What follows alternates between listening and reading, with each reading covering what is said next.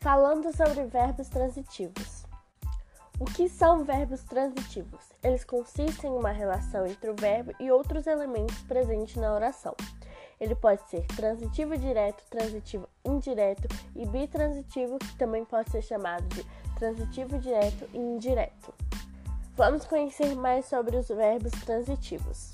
Os transitivos indiretos são classificados assim pois não contém na oração a presença de uma preposição entre o verbo e os seus complementos.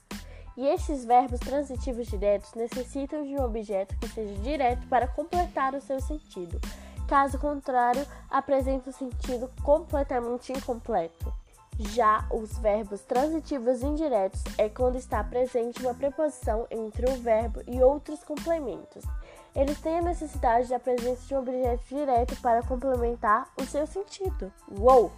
E o verbo bitransitivo, socorro, é quando o verbo está em uma relação de subordinação referindo-se ao complemento.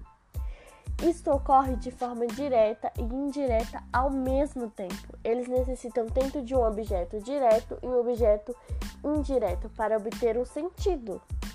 E o verbo intransitivo é o verbo que não necessita de nenhum complemento, pois contém significado completo. É aquele verbo que ele é sozinho na vida.